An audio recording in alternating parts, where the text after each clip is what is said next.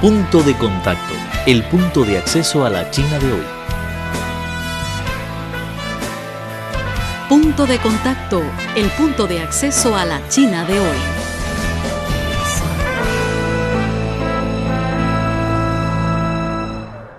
Hola estimados amigos, bienvenidos a nuestro programa habitual Punto de Contacto, un punto de acceso a la China de hoy. Hoy en el estudio de Radio Internacional de China en Beijing compartimos unos temas muy interesantes con mis colegas Vivian Li y José.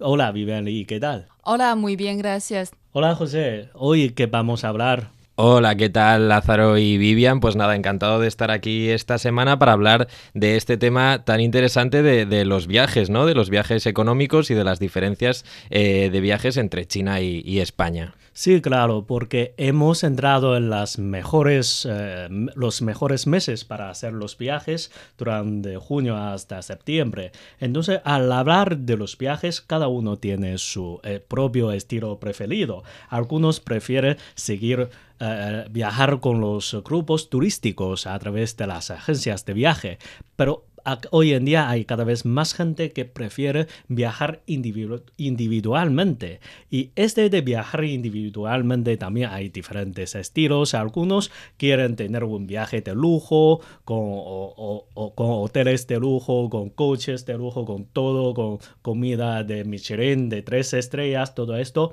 pero también hay cada vez más gente como nosotros, ¿no? Nosotros preferimos tener unos viajes económicos. Bien, José, eh, ¿qué tipo de viaje te prefieres? ¿El de con los grupos o el de viajar individualmente o con los amigos? Bueno, yo creo que, los viajes en grupo, eh, por lo menos en España, se han quedado un poco relegados para gente mayor, ¿no? Eh, que, quiere tenerlo todo muy organizado, que no quiere sobresaltos en los viajes y que prefiere pues pagar mm, una cantidad al principio y olvidarse de, tener que, organizar más cosas, ¿no? Sin embargo, yo creo que, los jóvenes en, España, por lo menos, y, en Europa en general, preferimos pues viajes más económicos y que podamos organizar nosotros mismos. Pues eh, hay, hay, bastantes tipos, tipos de viaje diferentes y hay, mucha oferta para, este tipo de cosas que luego, que luego hablaremos. Eh, pero a mí es lo que me parece más interesante, pues viajar con, amigos o incluso solo a veces. Eh, y bueno, pues un poco la, aventura de, viajar, ¿no? Entonces, Vivian, ¿cómo opinas de este tema? ¿Prefieres viajes con grupos o mm. individuos? Estoy muy de acuerdo con mi colega José. Es que a mí, en mi caso, me prefiero un viaje individuo, con mis amigos o con las familiares, no, no en grupo. Creo que las diferentes maneras de viajar dependen mucho de las edades y de los propósitos de viaje. Algunos prefieren hacer un viaje solo para descansar y unos quieren reflexionar, divertirse y algunos quieren solo hacer compras.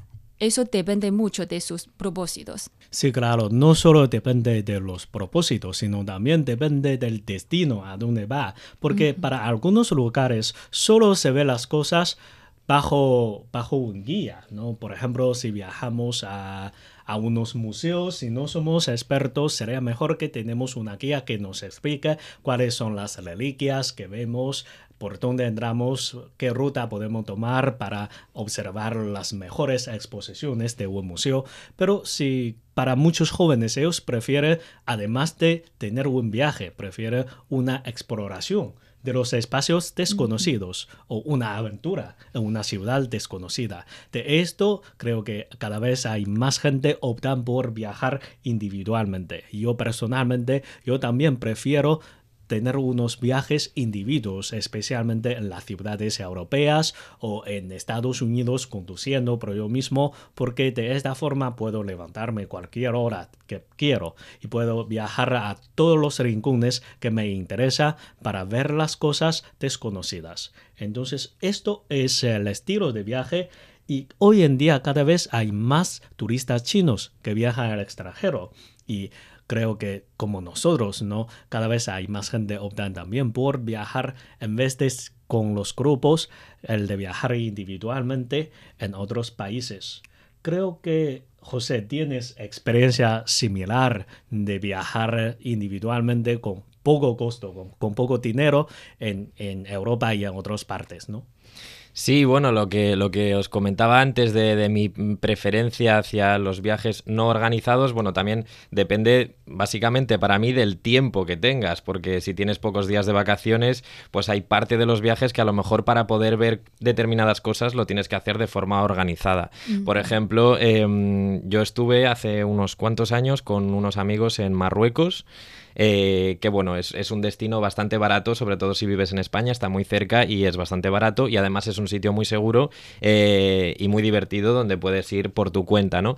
Pero, por ejemplo, en este viaje, pues eh, una parte del viaje sí lo tuvimos que hacer con, un, con un tour organizado, aunque íbamos nosotros solos en el tour, pero era un tour organizado para ir al desierto, porque teníamos muy pocos días y era una cosa que de verdad queríamos hacer, entonces tuvimos que aceptar pagar este tour para poder ir al desierto y volver a la ciudad donde estábamos en poco tiempo. Entonces, pues bueno, yo creo que sí, que depende de, de, los destinos a los que vayas. Yo, por ejemplo, una, una, de, las, una, de las formas de viajar más comunes entre los jóvenes en, en España y en Europa es el Interrail, que es eh, pues que tú compras un, billete de tren que te sirve para todos los países de Europa o para muchos, dependiendo. Me parece que ahora no va por zonas, bueno, antes iba por zonas. Eh, entonces es un solo billete de tren que te sirve para viajar por toda Europa. Es muy barato, también tienes un límite de tiempo y eso hace que, que, bueno, pues que veas, que veas las cosas muy rápido y un poco mal, pero ves muchas cosas y de forma muy barata. Y eso yo también lo hice cuando terminé el, el instituto, antes de empezar la universidad, y la verdad es que fue muy divertido y, y no lo cambiaría por un viaje organizado, desde luego. Creo que el tour para desierto es muy importante porque si uno quiere ir individualmente a un desierto, eso ya no es un viaje, es una aventura. Es una claro. aventura peligrosa. Y Vivian, sabemos que has estado en España por un año de estudio, entonces durante este año, ¿no? Uh, ¿Tienes algunas experiencias de viajar como José, el de viajar económicamente a las ciudades españolas?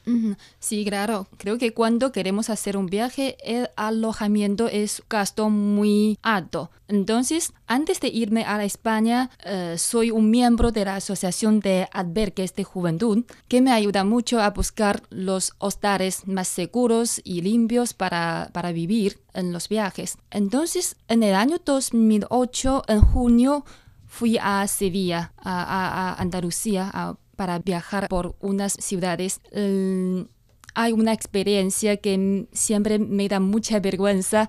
La primera noche de Sevilla lo pasé con todos los ojos abiertos. Es que tengo que vivir juntos con tres chicos desconocidos en una habitación. Entonces, es decir, tenemos que compartir una habitación con los desconocidos y no sé si los chicos o las chicas. Entonces fue una experiencia inolvidable como una aventura, pero fue muy interesante. Bien, es que no, no sabemos cómo se, cómo se seleccionan las habitaciones para un hostal, especialmente para los jóvenes. Creo que también hay diferentes tipos de habitaciones, como el mm. privado, sí. que solo comparte habitaciones con los conocidos, o también hay hay, hay un tipo de hostal que se vende por camas, ¿no? Cada cama, cada noche. Sí, sí, sí. En mi caso, en esta hostal tuve que vivir en una habitación con cuatro camas, pero hay dos camas que estaban muy cerca, como una cama de matrimonio. Entonces, el dueño de este hostal es un chico italiano y, y le dije que no pude vivir con un chico desconocido toda la noche pero el dueño me dijo que no es vivir juntos, solo vives muy cerca de, de un chico desconocido. Es muy seguro. Es claro que todos los viajeros son muy amables, muy simpáticos. Sí, yo, yo quiero añadir que, que sí, que tiene razón Vivian, eh, que muchas veces estás, estás en albergues para jóvenes eh, en los que estás, pues bueno, muy cerca de mucha gente sí, desconocida, ¿no? Sí. Pero yo creo que es cuestión de acostumbrarse, porque yo he estado en muchas situaciones de estas y la verdad es que jamás he tenido una mala experiencia. Ajá. Es verdad que, que, en algunos albergues, pues la gente mmm, quiere ir más de viaje, quiere madrugar para ver cosas al día siguiente y otra gente quiere ir más de fiesta y a lo mejor llega a la habitación a las 4 de la mañana y haciendo ruido.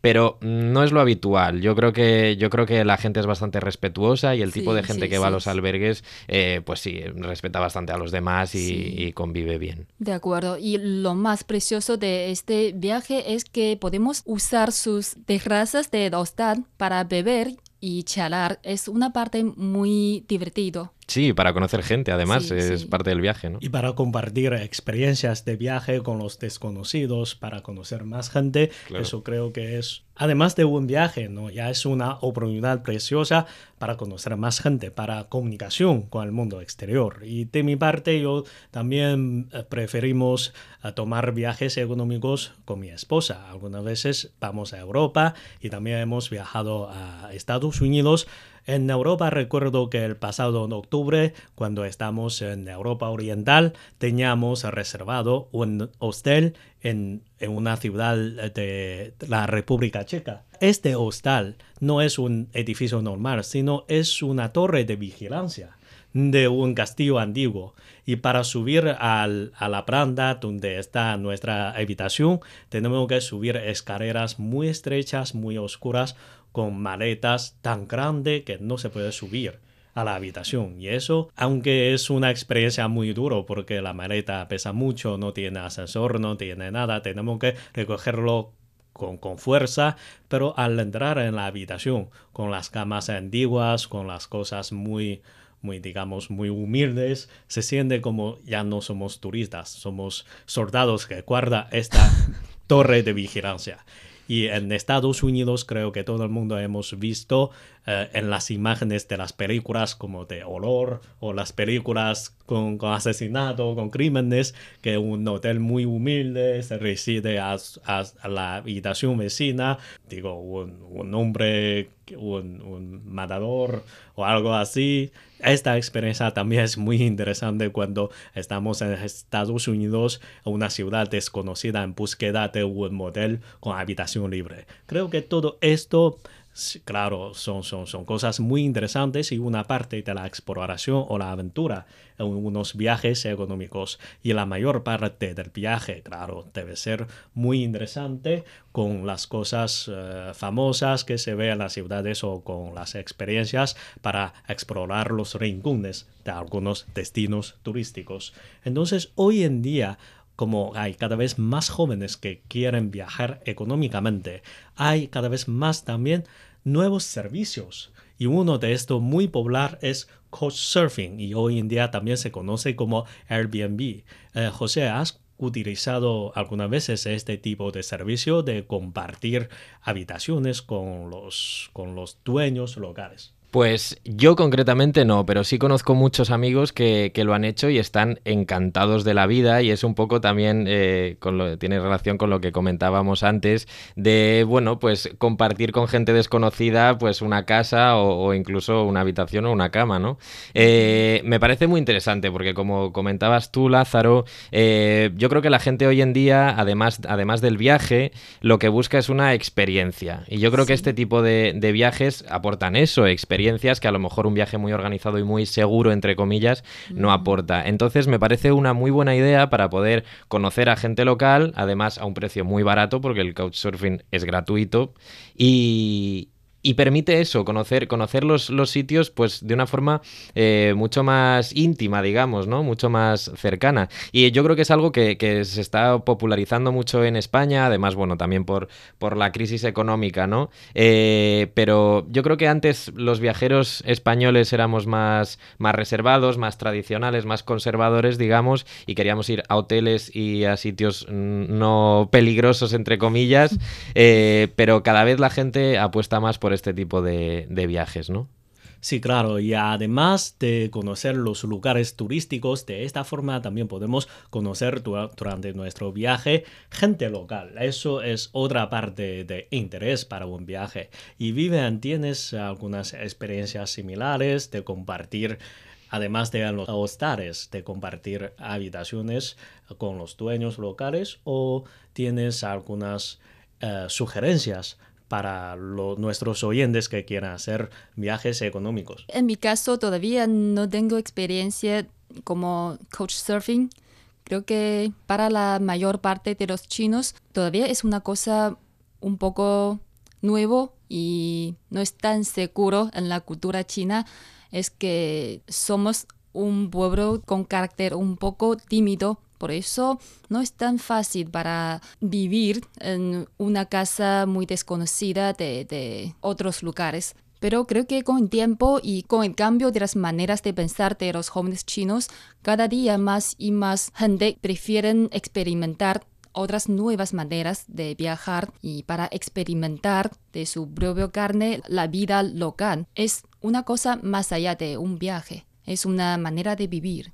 Además de Couchsurfing, todavía ah, nos quedan muchas otras opciones para hacer un viaje económicamente. Siempre nos recomienda muchas medidas para hacer reserva de, los hoteles, de, los billetes de, transporte y cómo lograr gran descuento de, los billetes de atracciones. Si prestamos mucha atención a dichas informaciones, a los detalles, Creo que nos ahorra cada día mucho dinero para hacer un viaje feliz y seguro. Sí, claro, como, como has dicho, no hoy en día Gracias a la invención de los dispositivos móviles inteligentes y a la popularización de Internet, hay muchos foros en línea que discuten cómo hacer unos viajes económicos. Ahora para prepararlo ya no se necesita nada de esfuerzo, sino puede consultar los manuales o las instrucciones de otras personas para ver cómo se puede viajar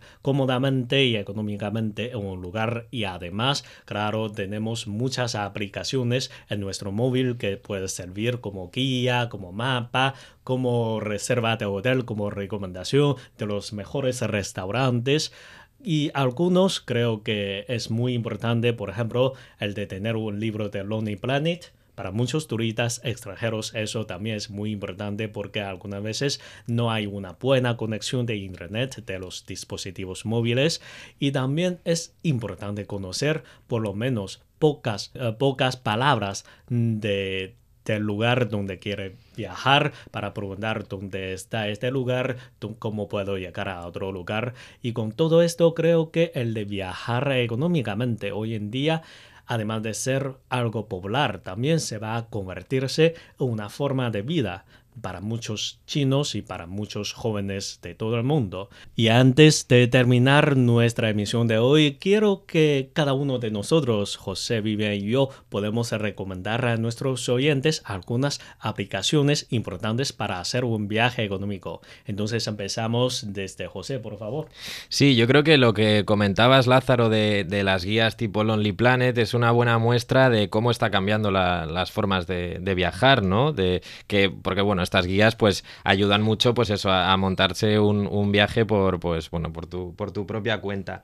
Entonces pues bueno eh, la internet y las y las redes sociales han hecho que muchas veces incluso no hagan falta no sean necesarias este tipo de guías porque tú puedes entrar en, en internet o en foros eh, y encontrar toda la información que quieras todas las recomendaciones necesarias para hacer este tipo de viajes. Pero luego también hay hay páginas distintas páginas web donde puedes pues bueno eh, incluso compartir compartir servicios de transporte, por ejemplo, compartir un coche para ir. Esto es muy popular ahora en España, compartir coches para hacer distintos trayectos. Uber o algo así, ¿no? Sí, bueno, en, en, este caso yo he utilizado BlaBlaCar, que sí, es, es, es, un, es, una página web para, pues eso, la gente que, que, va a hacer un viaje en coche y que tiene plazas disponibles, lo oferta y luego compartís eh, los gastos de gasolina, ¿no?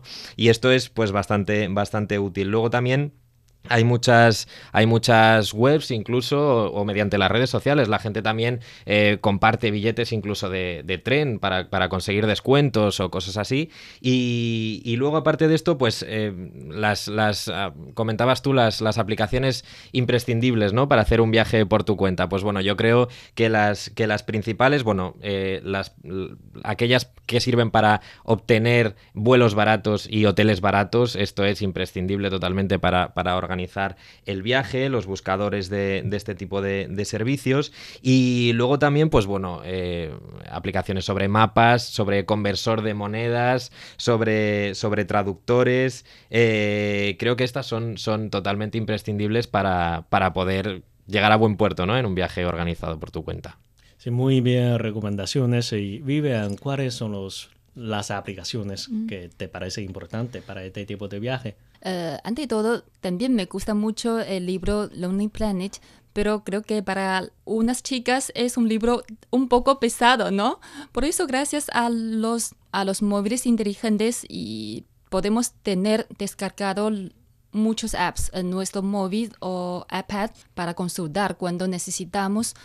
Eh, en mi caso, siempre quiero consultar más informaciones en una página web que se llama Chungyou. Creo que es solo para los el mercado chino, para los jóvenes chinos. Muchos jóvenes quieren publicar sus artículos sobre la experiencia del viaje en la página web para dar unas recomendaciones, unos útiles consejos, más informaciones en su artículo y también prefieren publicar muchas fotos de su experiencia.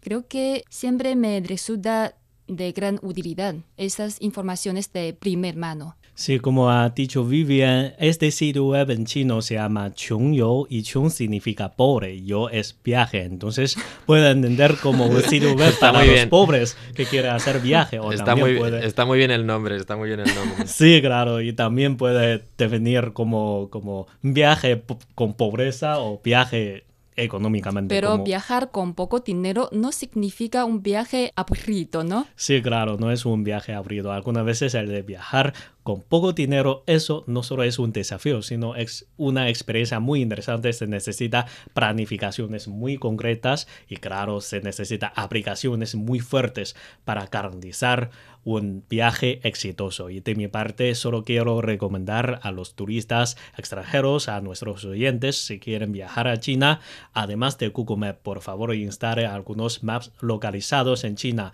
porque en estos maps como Baidu Map, como uh, Map de Gaudo puede recomendarle más lugares interesantes sobre la ciudad de China. Entonces terminamos aquí nuestro programa de hoy. Es un tema muy interesante y también queremos que nuestros oyentes puedan compartir en nuestro sitio web o a través de las redes sociales las experiencias interesantes de viajar económicamente por todo el mundo. Muchas gracias por su sintonía y hasta la próxima vez. Chao. Hasta la próxima. Nos vemos la próxima semana. Hasta luego. Están escuchando una producción de Radio Internacional de China.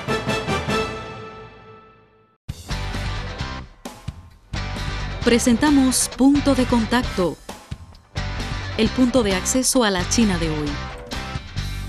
Cualquier duda, comentario o sugerencia, no duden en ponerse en contacto con nosotros.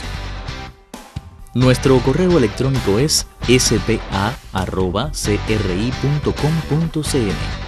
Los esperamos en nuestro próximo encuentro.